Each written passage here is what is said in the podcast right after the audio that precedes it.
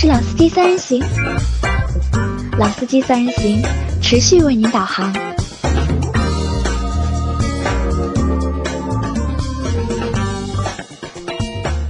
Hello，大家好，欢迎收听老司机三人行，我是周老师。Hello，大家好，我是杨磊 Hello，我是回来的张波。啊。那今天是我们二零二零年的第一期节目。就我在第一期节目里面，就是我给大家圆了一个愿望，对吧？因为在去年的时候，有小伙伴给我留言啊，他说就是很想念，就是我还有老周加上张波三个人做的节目我们这个组合确实很久很久没有在一起了，啊。对，因为其实很久以前张波有一次撞车的经验，然后我陪他去修车走保险，然后还试驾了福特的领界。本来说要过来给大家做一期节目，分享一下鸽子王撞车，然后他担主责，对方担次责，该怎么理赔。但是鸽子王放了很多次鸽子，最终这个节目也没有做成功。所以啊，我就希望就是在二零二零年的第一期节目里面，就是圆大家的一个小小的就是愿望，也算是我送给就是大家的就是新年礼物，对吧？把张波还有老周叫回来，我们三个组合来做一期节目我。觉得张波接下来至少保证一个月来一次，对对吧？鸽子王行不行啊？那应该可以，应该没问题。一个一个月来一次，两两两两到三趟应该没呃，问题。张波就是请讲普通话请讲普通话啊，一个月两到三次应该。一个月两到三次，不就骗我对吧？我觉得这个一个月两到三次，我也不相信。没有没有，这个张国先和大家说几句吧，因为其实也很久没有来参加我们节目了嘛。估计应该有很多听众也没有听到过我的声音了那么老司机三人行的听众，其实还是那些老听众。啊？是吧啊，那那还好。老司机三人行肯定都认识你的，我们之前录的上海话节目，估计很多人不要说你的，连我都不认识啦。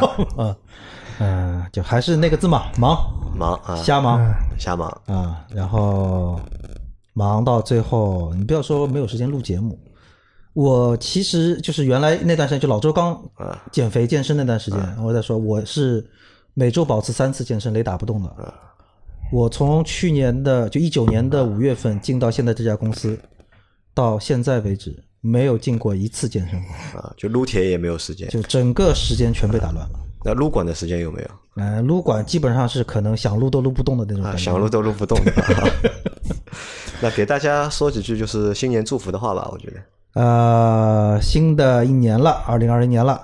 然后呢，在这里也祝我们老司机三人行的所有听众朋友们，在新的一年顺顺利利吧，然后健健康康、开开心心，对吧？就是这个是比较，我觉得可能是做人真正重要的一些东西。呃，真正重要的，对吧？好，那我们正式开始我们的这期节目。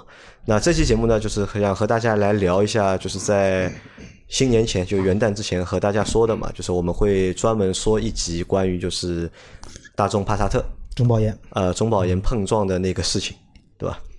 那先来说第一部分吧，就是其实事情我大家就不需要回顾了，就我觉得啊都很熟了可能这个事情现在妇孺皆知，对吧？只要你玩就是抖音或者玩那些就是短视频的话，对吧？头条等等等啊，等等，可能就是你可能刷个四五条之后，对吧？就会刷到一条关于这个碰撞的那个视频。对，那其实碰撞的那个结果，说实话，就是还是真的就是蛮惨不忍睹的，对吧？还蛮惨的，蛮震惊的啊 蛮震惊的，对吧？那么我们也就不鞭尸了，对吧？也没有必要再去重复那个结果。我们先来聊第一个问题啊，第一个问题是就是你们是怎么看待就是中保研的这个碰碰撞测试这件事情？我先讲啊，那个我们都知道嘛，中国原来碰撞有个叫 CNCAP 嘛，对吧？啊对其实各个国家都有嘛，美那个欧洲也有的，叫 ENCAP，对吧？CNCAP 呢有个外号叫什么五星安全批发部批发部，对吧？基本上去撞的车子，随便你是什么车，对吧？啊，都能撞出一个五星安全。那其实不是这样的，我有看过呃 CNCAP 的，就是历届的碰撞的成绩，可能是这样的，就是撞出来的五星的车子呢比较多。那么一般的车子撞了五星以后呢，都会宣传为五星碰撞安全，对吧？那么在这样情况下呢，我们感觉好像撞过的车子都是五星的，它其实里面也有两星的，也有一星的，就比较少，对吧？但是呢，总体来说，大家可能对 CNCAP 这样的一个碰撞测试不是特别的买单。不买单的原因，就是因为撞出来的五星车很多，然后在我们传统观念里面，一些不怎么安全的车子，它那边撞的成绩也非常好，于是大家对它的碰撞结果会产生一定的怀疑。那么有了中保研以后呢，就是等于多了一个这样的一个做碰撞测试的一个机构，而且相对来说，这个机构它其实是站在汽车厂家对立方的。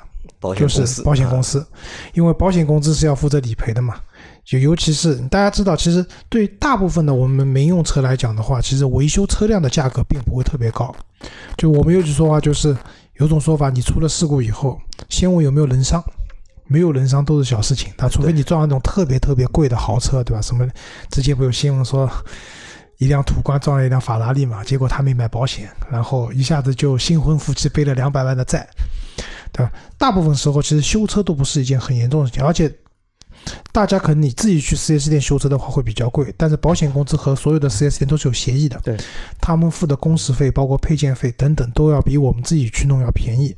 所以，对于保险公司来讲，他希望的一台车是撞完以后对人是比较友好的，就不管是开车在车里面的人，还是撞的人，因为现在不是还有那种行人碰撞的法规嘛，对吧？我们就是。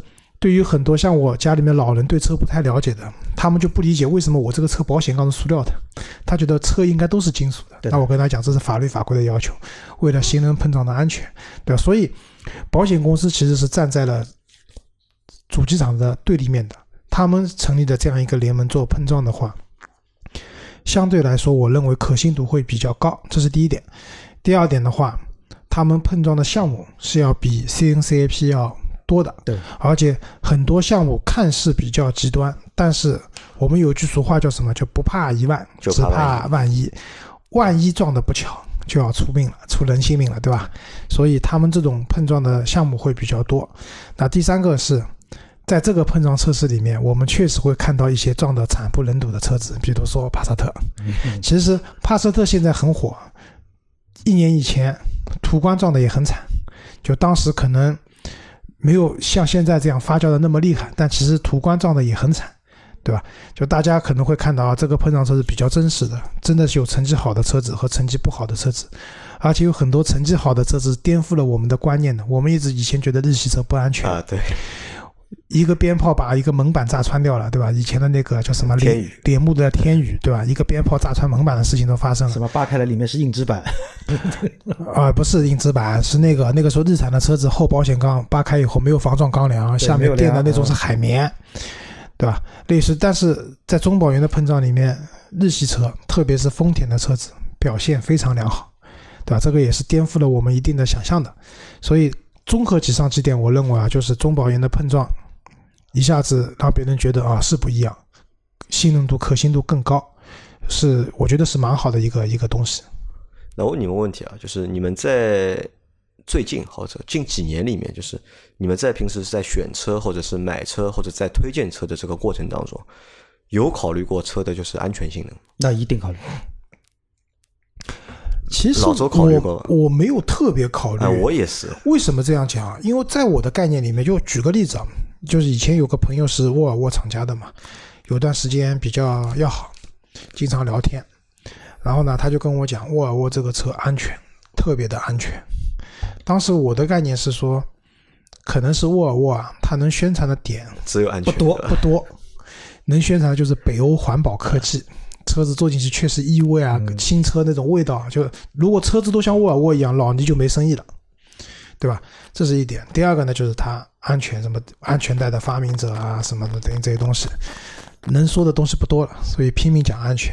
但我当时认为，如果你买到这个价位的话，一台车卖到几十万，对吧？你买到这个价位了以后，应该都安全的吧？就是说，你买一辆沃尔沃的 S 六零，和你去买辆宝马三系，买辆奔驰 C 级，买辆奥迪的 A 四，我认为他们的安全程度应该是一样的，是一样的。对，所以。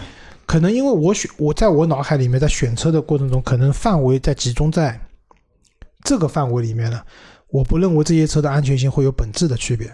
当然了，如果中保研撞完以后，你会发现可能还是有区别的。因为我知道，就是这个问题啊，就很多消费者可能是忽视的，就包括我们。因为我还没讲完，但是你说我不考虑吧，也会考虑。比如说，有的人问我宝骏能买吗？那我跟他讲，宝骏低配的车不能买，为什么？你们知道的，宝骏低配的车子，基本上把所有的被动安全、主动安全都省掉了，连气囊都没有的，对？安全带叫不能不装，因为国家规定一定要装。我估计，如果连安全带都不是法律规定的话，宝骏能把安全带都省掉，对吧？那这些车子我是不太推荐的，可能是真的很便宜，对吧？但是当一旦发生事故以后，对你的人身安全是没有保障的，我不太推荐。所以你说我不考虑吧，其实我考虑的，但只不过在我选车的这个范畴里面，那些车子我已经不把安全作为他们第一考虑的要点了。就在你选的那个价格的区间里面，就你是不会考虑就是安全问题。其实不是说如果不考虑是，而是觉得价格比较。低的话，其实我蛮期待中保研拿 smart 去撞一下的。就 smart 这个车子，我不知道撞完以后，会是什么后果呢？因为我看过国外的碰撞试验，smart 的就是上一代的，就是以前杨老板那台车，就包括老秦现在开的那个四五幺那一代，我看过他们国外的碰撞试验呢，其实撞完以后还挺好的。其实就是还是那句话，就是老周不是说不考虑安全，而是因为这个点不应该我来考虑了，我是一个必备项。啊、可能吧，就是花钱花到了这种程度的时候，你再告诉我不安全，我很难理解了。啊、也许是吧。那张波，你说你是考虑安全的，对吧？那你考虑安全，你是从哪个几个点去看的呢？我其实最早的时候，因为是原来你会就是买车时候会去看一下它的一个碰撞测试结果吗？呃，我基本上来说，首先第一啊，因为从最早做汽车杂志的时候开始，就会接触很多什么呃钢结构车身啊，什么焊接啊，什么用关键部位用什么钢材，就那个时候接触的比较多，所以呢，我脑子里一直会有一个有一个想法，有一个怎么说一个点，就是看一个车，我大会去看看它的，比如说车身结构啊，就类似于这种东西会看一看，这是第一。第二一个，呃，可能是真的是从一三年往后有了孩子之后，我会越来越重视这一点，因为孩子会经常在车上坐着，那对于我来说，孩子非常重要，所以安全我会多看。那怎么看呢？呃，首先第一，你像刚才老周说的，比如说你如果是被动的话，几个气囊，有没有气帘，那类似这样的东西，包括你的那些所谓什么 ABS 啊，类似这种东西，这一套东西啊，可能这个被动是要看的。那主动的可能就是常规你能看到的，大概也就是说啊，框架结构用的什么样的钢材，关键部位用的什么钢材，一般部位用的什么钢材。大哥，你现在说的还是被动的，主动的是讲那些电子系统。啊，电子系统，那电子系统对于我来说，那就像可能像老朱刚才说一句话，我如果你像我选撼路者，就三十多万的车，那基本上我就不会说看你有什么，基本上就看看你没有什么。但是呢，主动安全呢，我只能讲我的 smart 都有，但是呢不管用，该滑 还是滑。前两天下雨天开在中环上面，八十公里变道压到那个就是那个道的那个分界线白色那个油漆上面，就非常滑啊，你你的 smart 连在我们公司地库里面都能原地掉头的那种。啊。对的，那其实说到这边，我还是想讲，安全肯定是考虑的，不是说我不考虑安全，我只不过概念里面就是到了一定价位，或者换句话说，我不太关注所有车型的碰撞测试，因为因为我们是做汽车行业的嘛，就撞的不好的车子我一定知道，我不会买。只要没有爆出这种撞的不好的新闻的车子，理论上说都蛮好的。安全性都是可以的。因为张波你说的是你是看配置嘛，对吧？看主动的安全配置和被动安全配置，它配置怎么样，或者少哪些配置，对吧？你会去关注这个，但在选的这个过程当中，会去看就是在意它的一个碰撞测试的结果。那这个就要看，如果说我买的车在国国内的我们去买车的时候，其实我们去买车的时候，除非这台车对吧，他拿到了五星对吧，他会特别做一个标志放在边上。你错了，你真的错了。厂家那边在宣传的时候，嗯如果撞完以后拿到五星，他会说什么什么碰撞测试嗯五星标准。嗯，如果他没有撞，他会写上从法律法规要求他不能说五星碰撞五星标准，这是欺骗。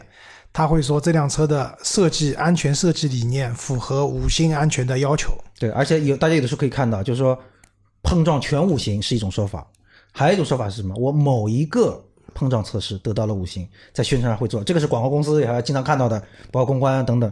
那但是我就是呃像我这辆就是撼路者，呃，我看过国外的碰撞，看得很认真，而且因为那段时间国内基本上看不到嘛，有的时候可能还要翻翻墙，就这样看。但你考虑过这个问题吧？就你看的是国外的碰撞测试嘛，对吧？但你这台车是国产的嘛？那只能说从自己骗自己了，就大概率的角度上来说，我觉得可能会好一点。那其实说穿了，就是其实我们对，就是即使你关注安全的这个问题，但是你真的要主动的去做筛选或者去做选择的话，其实多多少少。对我们普通消费者来说，还是蛮难的一件事情。不是多多少少，是基本很难。我想说的是，张波看国外的碰撞测试，然后开着中国产的车，这属于自己骗自己。当然了，这个跟企业的良心有关嘛。就有些车子确实在，比如说北美市场的碰撞和在中国市场的碰撞完全一样，一样，几乎一样，完全一样。但是我们前面聊到的帕萨特就不一样。包括之前途观 L，对，也不一样。他们在北美撞的非常优秀，在中国的中保研的碰撞里面就是一塌糊涂。而且重点是偏置的二十五度，偏置二十五。这里我想跟大家简单的讲一下什么是中保研啊？就以前我们其实做过节目的，介绍过。去年我有一期这个节目。就是中保研的话，其实本质上来讲，它是中国的保险公司协会。有哪些保险公司啊？人保财险、平安财险、太平财险啊，太保、太平洋保险、国寿财险、中华联合、大地财险、阳光财险、太平财险，八个国内算基本上我们买车险就差不多就在这些里面选了，对吧？当然我这次买的没有在这里面选，我换了一下人家，因为便宜。就是这些保险公司联合起来，就是。组成的一个这样的一个机构，他们是什么时候成立的？二零一五年的三月，其实到现在的时间并不长，还不到五年的时间。他们入股了，入股就是原来的北京中保研汽车技术研究院而来的，就是入股了这家公司以后，然后来了以后变成了一个中保研的这样的一个机构，对吧？然后中保研碰撞的话，它会有哪些项目？它和它做项目比较多，它最。我觉得比较有意义的是什么？第一个正面偏置二十五度，就是这次帕萨特撞的最惨的那个项目。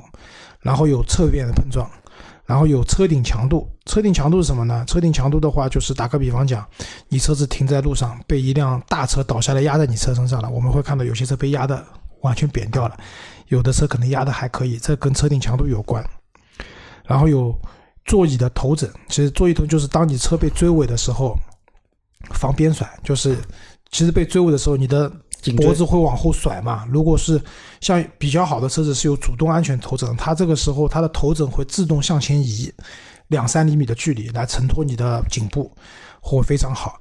那这个东西的话，不要小看。其实如果你被很大力量追尾的话，大概率会把你脖子甩断的。如果你的就有些车子后排的中间那个位置是没有头枕的，就很危险。然后辅助安全，辅助安全就是我们刚刚讲的，你的车有没有 ESP 啊？有没有胎压监测啊？安全配置对，然后刚才我有讲到的行人保护，对吧？你行人保护做的是不是够优秀？像沃尔沃很清奇的，有一个行人气囊，就撞完以后引擎盖上弹个气囊出来保护行人。它还有一个是对保险公司来说最有意义的，可能叫什么叫耐撞维修？就是它以十五，我没记错的话是以十五公里的速度正面撞墙，然后看这辆车维修的成本。啊，有个比较有意思的就是安全性排名靠前的车子，维修成本都很高的。维修耐撞基本都拿了一般的成绩，甚至是 P，就是 Poor，就是比较差的成绩。就耐撞的车子维修成本都比较高。所以中保研的碰撞测试有这个这几项组成，然后呢，由保险公司八个保险公司组联合起来去做的这样一件事情。嗯，对于用户来讲，刚才我也讲过了，其实还蛮有意义的，对吧？这个标准啊，你们觉得这个标准高不高？它的标准和美国的那个 IISHS 是一样的，比如说，相当于就是全世界最高的一个标准，而且跟今年跟啊跟一九年刚刚升级过的欧洲碰撞测试，就是 ENCAP 的标准是一样的。比如说，它的偏置二十五度的时速是六十四公里每小时，六十四公里其实已经很快了。其实大部分的车啊。它不怕正面的百分之一百的撞，就是六十四公里的时速去撞墙。其实大部分车现在都可以撞的还可以。对，除非就是我看过一个老的桑塔纳做的碰撞测试，就撞完以后，整个到 B 柱以前全都没有了。因为那个时候的车子，你别看它钢板很硬，但是它的结构是不吸能的，所以没有办法去完成这个比较好的东西。但是现在的话，大量的厂家的车子出来，百分之一百的角度碰撞问题都不大，怕就怕在了那个偏置二十五度上面。但我觉得这个意义很大，因为当你发生事故的时候，其实你没有办法保证你是百分之一百全部吃伤力的撞上去的。对，很有可能就是撞了那么一点点。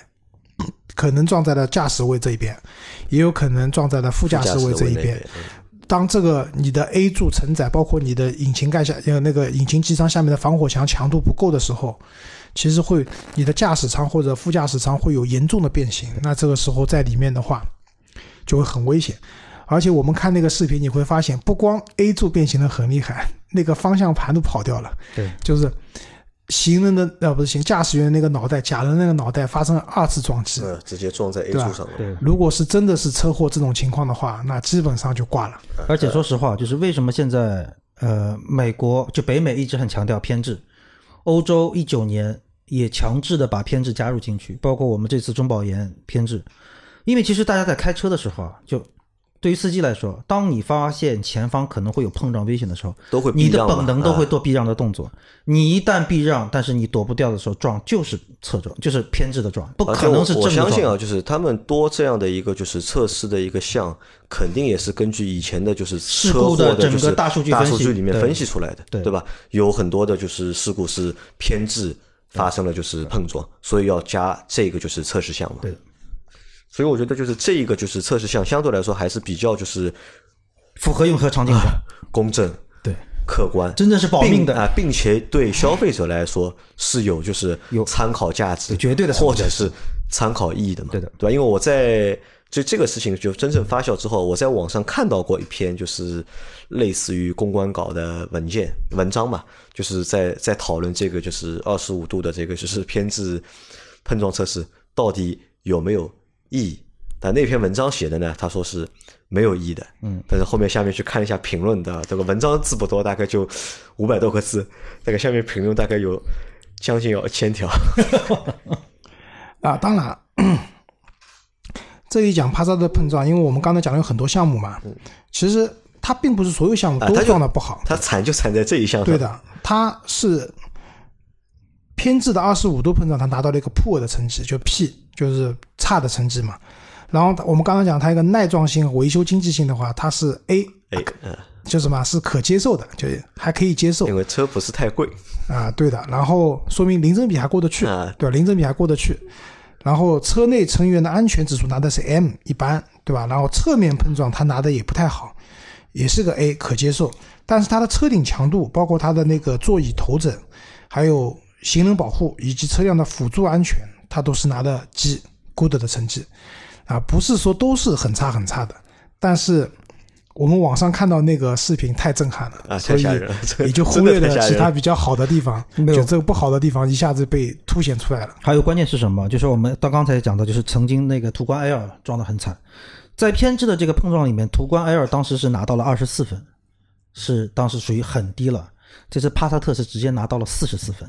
啊，他创了新低嘛？他的分数是越高越差，越高越差，对，越越高越差。四十四分比他基本上多了一倍，所以说你这个词为什么就整个你看，包括说撞到最后 A 柱是成一个九十度的折角等等这些东西，所以这次会爆的很大。而且最关键还有一点，帕萨特在大家心目中就是一个过去说的很中庸、商务啊，对吧？就就中年求稳的人开的这么车，结果突然是这么一个结果，有点很吃惊了。那我们第二部分啊，我们来聊一聊，就是 为什么就是帕萨特这个车，对吧，会取得这么差的一个成绩？因为我们也不是厂方工作人员，对吧？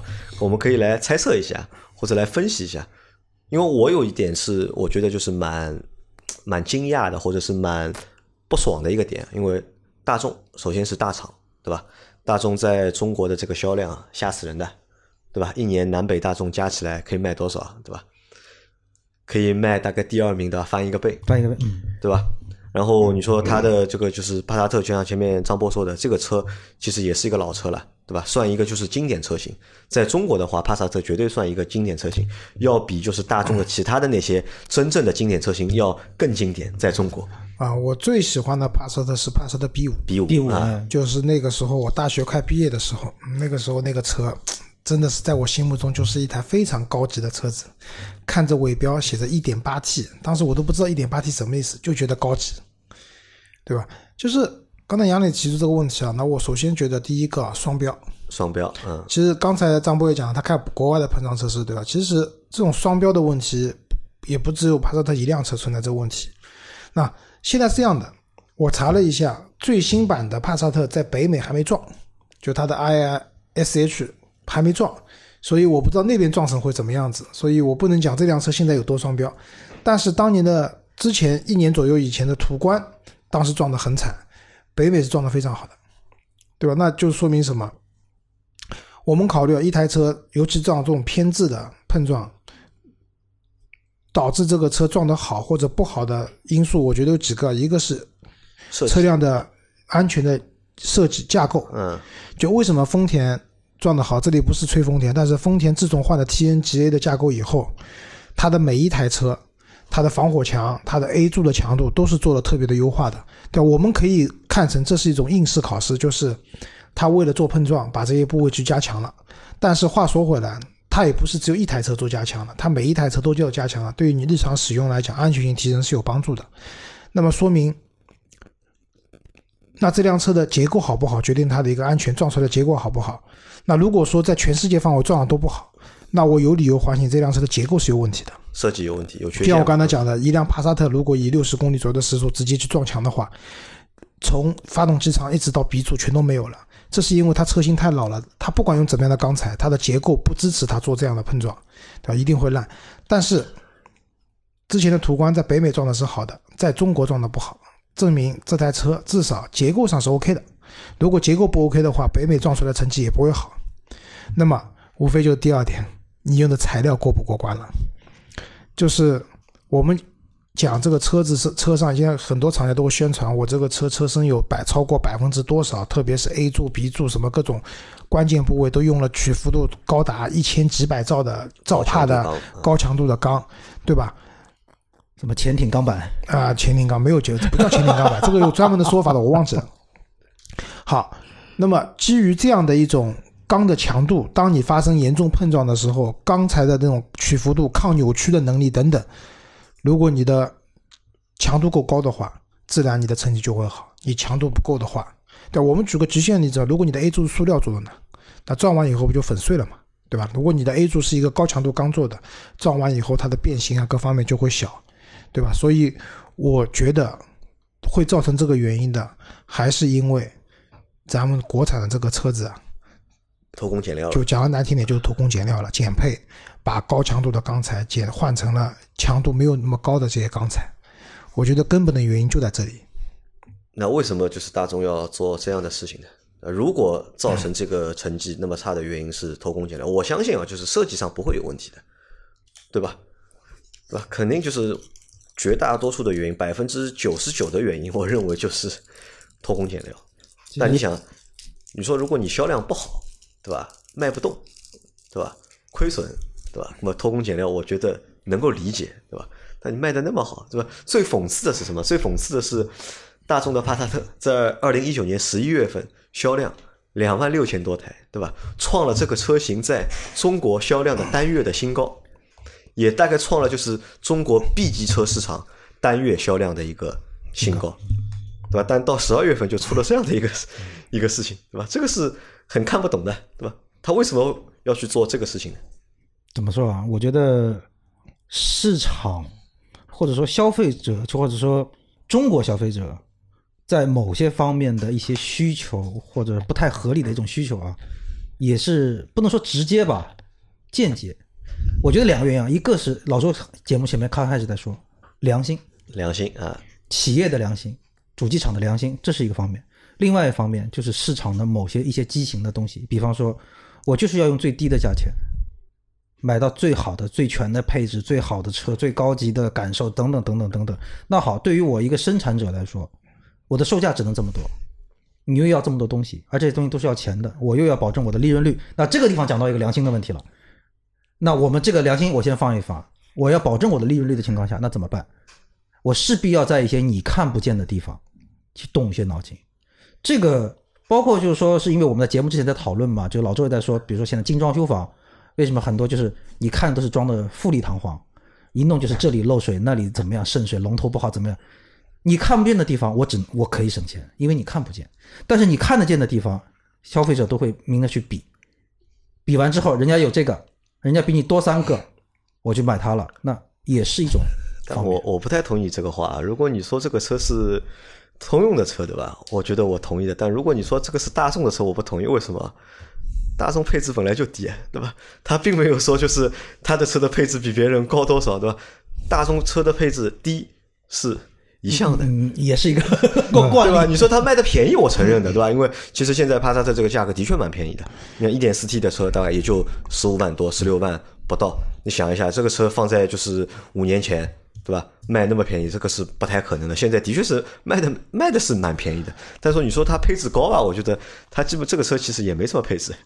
那你说另外一个就是刚才老周说的所谓良心的两个字，我觉得杨老师啊，too young，too simple 啊，是这样的，我。不认为一台车卖得好的车子，因为厂家卖得好，所以它就不需要省成本。反而我觉得像辉昂这种卖不动的车子，它反而可能材料用的蛮好的。因为为什么？就这种车子它已经卖不动了，对吧？卖多少台？就这几台车能省？就打个比方讲嘛，你一台省个两千块钱，对吧？你就卖这两台车，省不了几个钱的。但那个不同啊，那个跑量的车，一个车省五百块钱啊，就不得了了。我我我是觉得啊，就是对于这个车的问题，其实我同意张波讲法，就是我不是之前买的房子，现在开始在装修了嘛，精装修房，各种各样的问题。为什么？有很大的程度是因为国家限价嘛，就开发商卖的车房子，他可能原来想卖六万的房子，因为一限价卖了四万多，那开发商也不是慈善机构，对吧？同样，主机厂也不是慈善机构，他挣钱的，那怎么办？就像张波跟他讲的，精装修的房子，地暖有没有？有，外面一个博士的锅炉挂着，对吧？美美的，一定有的。对吧？但是下面铺的管道漏不漏水，这个事情不好讲，对吧？因为他们在极力的压缩成本，压缩成本的话，对于一台车来讲的话，它最好省的地方就是看不见的地方。同样的钢材，打个比方讲，高强度钢，我可能一吨钢材要五万块钱，对吧？但是换成这种低强度的钢，可能要三万块钱就能搞定了。这中间的差价其实非常大的，远比你车子上什么多一个导航少一个导航来的值钱。对，就导航不值钱的你也知道的，对吧？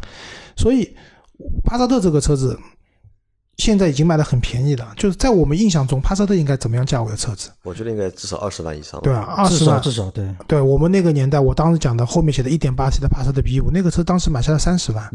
你知道那个时候零三零四年的时候的三十万，三十万什么概念？对吧？你说那个时候的车子和现在车子又不一样。对吧？你说从安全结构来讲，肯定是新的帕萨特要超过帕萨特 B 五这样的车子的。但是从这个车用的真材实料的角度来讲，我不认为现在的帕萨特会比当初的好。嗯，对吧？便宜嘛。但话又说回来，现在这个市场竞争太激烈了。我们原来觉得 B 级车都是很高级的车子，对吧？B 级车、商务车，现在这种 B 级车都是十几万起步的。对吧？你别看你定价定了十几十十几将近二十万，降完价以后就是一点四 T 的帕萨特就是十三四万十五四万能买的，那这个车已经卖到这种价格了，它势必我觉得需要把一些你看不见的地方去省掉。再回过来讲丰田，就是你看凯美瑞这些车子，他们销量都很好，但是它市场下降的幅度并不大的，对吧？你没有听到过什么凯美瑞。就是当然了，生命末末期的，就是生命周期的末端，就清仓卖我们不讲。大部分时候，这个车子它的降价幅度就是在一两万之间的，它的它能保证一定的利润空间，然后它给你用的这些材料，总体来说还是不错的。我们刚才杨磊讲到了，南北大众加起来一年卖多少？我跟你说，一年卖四百万台车，对吧？今年一汽大众很厉害，去就是一八年一汽大众和上汽大众销量都超过两百万了。一九年的话，上汽大众估计悬了，但一汽大众还是过两百万的，就是两个大众加起来四百万台车，这个基数太大了。但是大众能有那么强大的市场的销量的背后是什么？是因为它品牌很好吗？还真不是。现在没有什么人觉得大众是一辆高级的车子了，就是因为足够的便宜，真的很便宜，对吧？价格降下来了以后，我还是认定一件事情，就一分价钱一分货。当你的价格降到了一个我们都觉得不可思议的时候地步的时候，这个车的这个产品的品质各方面多多少少都存在问题的。那对于帕萨特来讲，它的反应就是它的车身上的这钢材强度不够，撞完以后就很惨，对吧？而且从另外一个角度来说，就是法规也是一个非常重要的一点。那如果说我用这样的材料能够符合你 现行的法规，那我就没有错。那我当然用的更好，我可能是我我更有我是有业界良心的主机厂或者怎么样。但是就像老师说，我用的材料越好，意味着我的成本会越来越高，那我的利润空间可能会被压缩。但你降价五万，我只能降价一万的情况下，消费者可能又觉得啊，能看到的东西差不多情况，那我肯定谁最便宜我买谁。所以是多方面决定了，可能说帕萨特这次会撞成这样一个。哎呦，老倪就是提过一个想法，他说很有可能还还有一个原因是什么呢？因为之前大众不是在美国被罚了嗯多少几百亿嘛，对吧？两百亿吧，好像罚。了直接破产了嘛？这个钱怎么补，对吧？总要找地方补回来的，对吧？现在大众又占大概呃中国市场又占了就是大众整体的一个销量的一个大头，对吧？可能要补的话，要从中国市场把这个钱补回来对。这句话其实没有错，因为咱们就说都抽烟哈，都知道万宝路，万宝路当年几个官司输掉之后，烟价直接是翻倍的涨。但是你要说这大众罚完这个钱之后，车价不可能翻倍的涨，那怎么办？我还要我还要有钱去补那些窟窿，那我必然要省点东西嘛。那归根结底，我觉得这个还是一个良心问题。所以老周一上来讲的就是一个良心。那我们反过来说，就说日本车，啊那我刚才也说到了法规，嗯，日本车在国内销售跟大众是面对同样的法规，你说降价，人家降的比你还少，那人家为什么还是愿意做这个事情？那这个我们可能一个说是良心的问题，那另外一个点就是我们刚才节目其实也在讨论一个点嘛，就是说，呃，丰田除了说这个整个架构改了之后，让日本车其实在北美卖了很多年。它在北美销售，其实有的时候讲的不是光说是一个双标问题，就是你一个地区销售必须要符合地区的这个法规或者说一些东西的标准。但是在美国的话，也没有这个偏置二十五度就是碰撞的一个法规的要求。没有，就是呃，对于北美来说，你的这个碰撞的成绩如果有问题，你的跟你的保费也直接是挂钩的。那国内这个也没有，就像 C N 开盘满地跑，五星满地跑，嗯就好不好的反正就是这样。所以其实是一个综合的一一些东西，最后导致了今天可能帕萨特撞出了这么一个一个一个情况。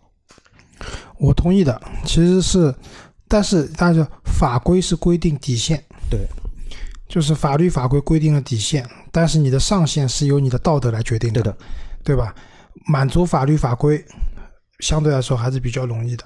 也许你的钢材用的曲幅度强度有个六百兆帕、八百兆帕就已经满足法律法规的需求了，但是上限没有达到，对吧？我现在上限就看良心了，对吧？上线就嗯就我现在的良心了。我现在蛮期待，就是我上次去参加发布会的锐志什么时候去撞一下的，因为锐志不是宣称自己用了一千七百兆帕的钢材嘛，大量的钢材因为福。特的时候我觉得问题不大，因为福特几台车撞下来其实成绩都蛮好的。说到这个，我为我的前客户啊说一句话啊，呃，这一代的新福克斯出来了之后，然后是参加了欧洲的那个碰撞测试，然后很巧的是，那这次碰撞正好是欧洲的碰撞测试升级之后的第一项，而且欧洲这次碰撞测试提呃提升了几个点，一个是加入了偏置，另外一个是它的行人保护不只是说呃撞到人以后怎么样，它包括就是说移动中的行人的这个保护，你的主动刹停等等都上去了。在这种情况下，福克斯依然还是撞出了一个五星的成绩。所以这个点，那么反过来说，我 对，福特反攻战即将打响啊！其实，哎，说真的，说句题外话，就是我我还蛮看好福特未来几年在中国市场的一个触底反弹的，有希望的。我觉得弄得不好，福特二零二零年啊，能卖超过二十五万台。哦，这就看锐际了，就看锐际上了之不要后笑啊！实际销量怎么样。去年也就二十万台出头啊，到二十五万台或者三十万台，它的增长比例很高了。而且我不知道大家有没有关注个点啊？福特其实已经很长时间没有，你们身边什么时候最后一次看到福特的路演？就是车进商场就等等。基本没没有印象不是，我象，从来没看到过。今年没有印象今年明显开始多了好多。有钱了对吧？啊有钱做市场一推广一。方面是有钱做市场推广，另外一方面就是可能就是产品也慢慢多了，新品也多了，这这等等吧，各方面因素吧。好，那这个是我们第二部分啊，就是因为第二部分其实我们分析下来啊，就是一个良心的问题，对吧？好，那第三部分我来聊一聊什么？就是这件事情发生之后啊，我觉得蛮有意思的是什么呢？就是以前我们看啊，就是各种厂商他们会有负面嘛，对吧？多多少少，对吧？四个产品总有缺陷，对吧？总会被爆出来负面。但这次负面爆出来之后啊，我觉得有几件事情，我觉得还蛮有意思的。第一是什么呢？第一就是从十二月中开始，这个事情开始发酵到现在，其实差不多两周时间过去了，对吧？我没有看到过任何一条。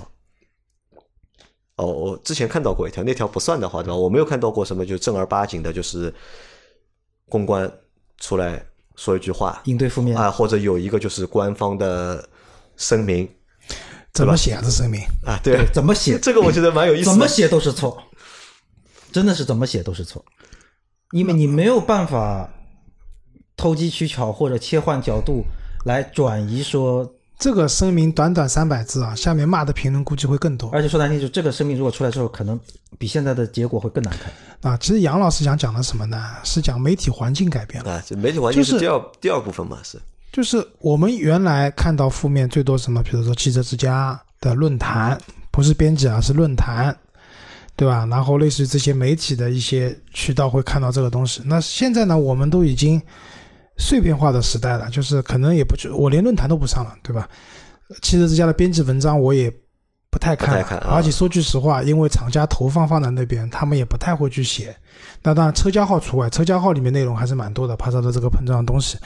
我们其实更多看到的是什么？就是像抖音这样的短视频嘛，因为这个东西就是短视频里面出来的嘛。因为说句实话，就是撞完以后，你看光看车子的照片呢，你感觉不是特别的震撼。一定要看那个视频，看动态的，对吧？啊，那个视频看完以后，那是相当的震撼，对吧？我太他妈刺激了，就就能撞到这种程度的，也是连头都没有了，真是少见。就是少年骨骼清奇啊，对吧？可以练练神功了。那所以之前我们要讨论嘛，好像感觉厂家好像也没有发声音或怎么样。那我觉得有几个问题啊，一个是厂家呢，我觉得公关部的人太难了，就公关部肯定要 太难了，不是公关部的人呢，肯定要流程上这样的开个会。针对这件事情，我们怎么处理，对吧？公关呢，肯定要先甩锅。来，产品的同学讲讲这个事情怎么解释。然后产品的同学呢，挠挠头说这个东西说不了。然后公关说，那既然说不了，就算了吧，我们先观察观察，对吧？先做监测，监测报告肯定不断的，对对吧？哪里又有了，哪里有了？舆情监控是一定有的。对吧？然后通过所有自己的媒介公司也好，投放那个公关公司也好，和主流媒体打好招呼，能不报尽量不要报，对吧？主流渠道尽量不要报。但主流渠道的确的确没有。对的，说明这是个问题，对吧？这种情况的东西为什么不让更多人知道呢？但是呢，因为现在是一个自媒体的时代，包括也是个短视频的时代。这个呢，他们控制不住，这就是第二个问题。他们不是不想控制，控制没没法控，对吧？他们控制不住。你说你去跟抖音谈，让他把里面视频都删掉，抖音肯定也不干，对吧？抖音广告费明确是我要的，对吧？广告费我要，那这个视频我不删，对吧？所以现在也蛮难的，就厂家做公关也蛮难。以前出个负面的话，还有办法去控制，尤其是没有互联网的年代，就是平面媒体的年代，那个时候更好搞，更简单了，对吧？对吧？和主编打个招呼，对吧？这篇稿子不要发了，不发就不发了，对吧？对啊。然后有了互联网以后，那个时候主要的互联网就这些比较集中，相对来说也比较好控。现在就是，现在就是四四通八达了，每个人都是 KOL 啊。对，每个我们不讲 KOC 嘛，私域流量，每个人都朋友圈，就杨磊讲的视频存在手机里，对吧？我是发在群里，发在朋友圈里的，对吧？对啊，我心想拦都拦不住，心情不好就。怎么样打帕萨特对吧？发到朋友圈里骂一通，心情不好发一通，你一点办法都没有。因为我们有五个群嘛，就这个视频我在我们群里面不下看到了大概几十次了。就过两天对吧？有个人发一个，过两天有个人发一个。啊，对啊，所以其实大家就有句话嘛，叫好事不出门，坏事传千里。在这个年代尤为厉害，就尤为厉害，就是好事不出门，坏事太容易传了。所以厂家也没办法控了，算了吧，静观其变吧，对吧？尤其是十一月份，他卖了两万六千台，我不知道十二月份卖了多少，一月份、两月份、三月份会不会？十二月份成绩我觉得应该不会太差，至少对同步在产生。对，但是一月份一月份不会太好，因为一月份过年了，对吧？然后两月份、三月份，我们这个只能讲静观其变吧。就像杨磊讲，如果说撞成这样了，这个车还能卖得很好，也是。活久见了，对吧？活久见。那，其实我们我们看一下，就是你们觉得，就是大众的这次就是帕萨特这个事情啊，算是就是有史以来最大的一个就是负面吗？不算，不算。还有哪次算更大的负面？不算，因为之前有过双离合，对吧？啊，你说大众啊，大众对吧？有双离合问题，有那个上过三幺五嘛？那个时候，还有就是断轴，对吧？速腾断轴，对吧？我觉得不算，不算。它的影响面还是小，主流媒体没报，怎么样才算？明年三幺五来一下，那这个事情就大了，就大了。三幺五好像管不到这个，这个不算质量问题。那如果说有用户买了这个车，不幸撞了，撞完以后车毁人亡，然后去去告大众，那不就算质量问题了吗？而且没有这个，其实咱们看另外一个点啊，就是中国消费者的这个维权意识到什么程度？咱们幻想设想一下，说这个事情出在美国，然后呢，消费者可可以联合起来，然后请律师团，集体诉讼了嘛？以你中保研的这个碰撞测试的这个视频为基础。提出集体诉讼，你厂家如果说呃不认同，好，你再拿车出来撞，然后这个车这个蛮难，这个蛮难，因为它还是符合了就是国家标准的最低的下限。对，问题就在问题就在这里，还是符合法规的，他其实他还是没有违法嘛。所以问题为什么这样反过来说，就是这一次就是说，可能大众到目前为止，我们也没有看到什么正儿八经的公关口径的东西出来，我没有违法。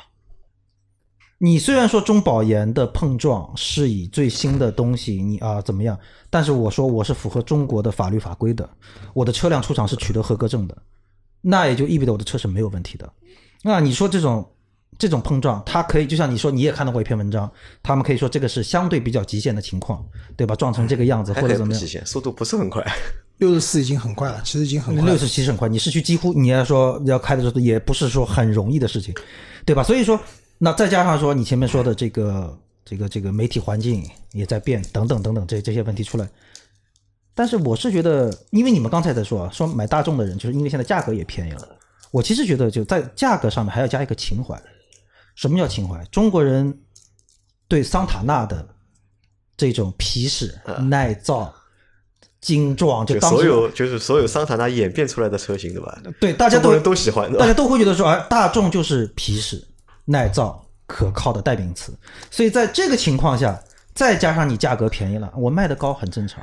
那你现在说把这个车撞了，那中国消费者我觉得很大程度也会就你说自我安慰嘛，我碰不到这种事情。我问你们，就是你们现在就是平时了解就是车的资讯啊，一般通过什么途径？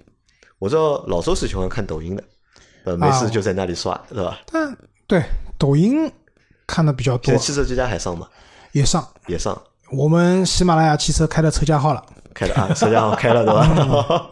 对啊，你到我这边嘛，支架是必须要有的。嗯，啊，就是四垂直五门户，这个是跑不掉的。你真的是会去看那个门户网站汽车频道发的东西吗？呃，我会瞄一眼，如果是很明显一看这个瞄大概是一个月瞄一次。没有没有没有，这个是为什么？就是说我们不管说是从服务的品牌来说，要有竞品分析。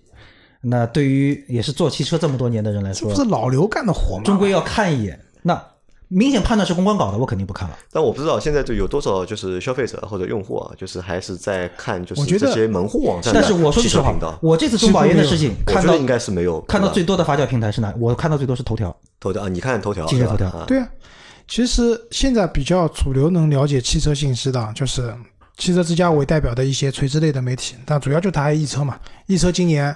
啊，去年也花了好多钱投广告，感觉是最后的疯狂了，对吧？然后就是字节跳动、头条系，文字以头条为主，对对吧？然后那个呃抖音这样的短视频，以抖音对吧？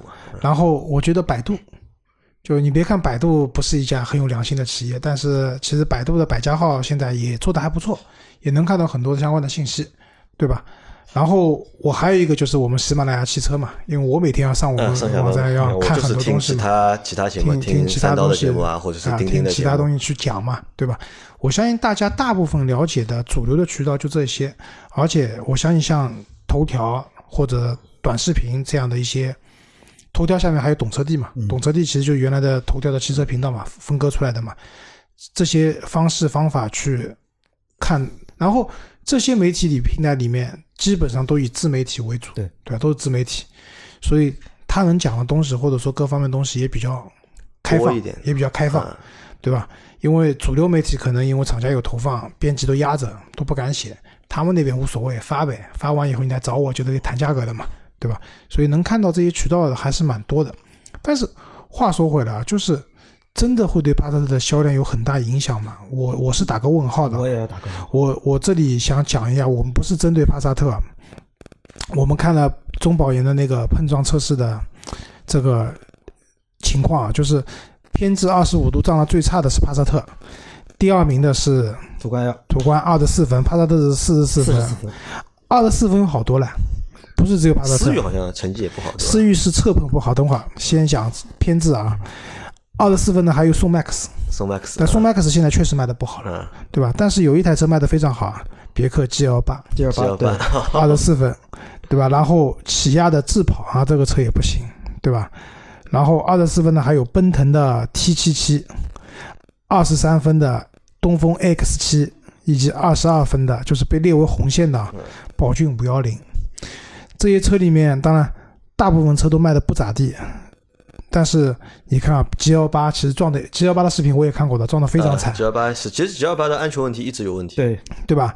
然后你看侧撞啊，侧面碰撞最差的是，我插一句啊，正面二十五碰撞，大众迈腾十二分。啊，迈腾撞的还可以 啊。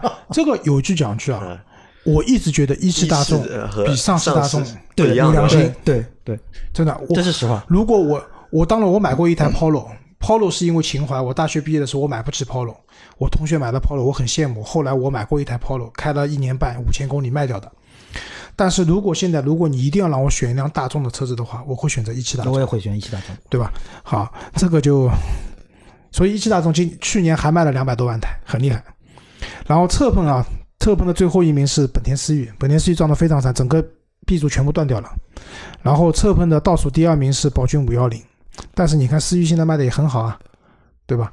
其实我我是觉得有一点什么，就是我们的消费者心有点大，就是，嗯，我可能不太像我个人，我不太关注碰撞的结怎么样，但是我一定会看到撞的差的车子，撞的差的车子我不买，但是好像。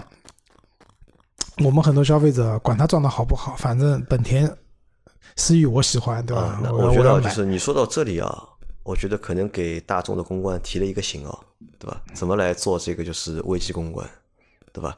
你也不需要就是正面来回答什么问题，对吧？把成绩和你差不多差的那些人，对吧？统统拉出来，分散一下火力，对吧？因为其实。现在就是网上传的最多的视频，其实就是帕萨特的视频。对，就你前面说到的，就 G L 八或者是思域的，其实网上我们没有看到 G L 八不多啊，对吧？如果真的看到的话，G L 八我相信也会就是引起大家的一个。G L 八有一天有一天很多，然后就没了。G L 八我看到了蛮多的，对。但是我跟你讲，这个又体现了通用和大众之间的公关的区别功底不一样。通用的这种市场营销的公关，业界 number one。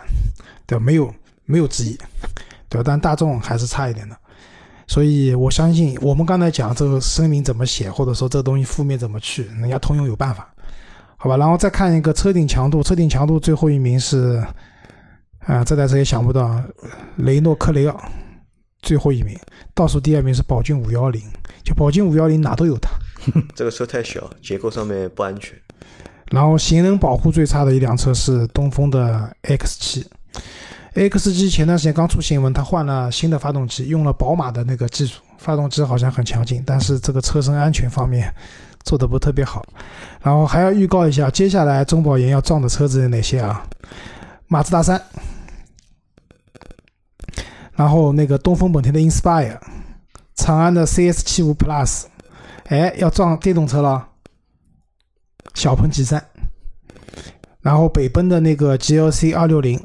奇瑞的捷途，然后广菲克的那个大指挥官，大指挥官这个车反正已经卖不动了，还有啥好撞的呀？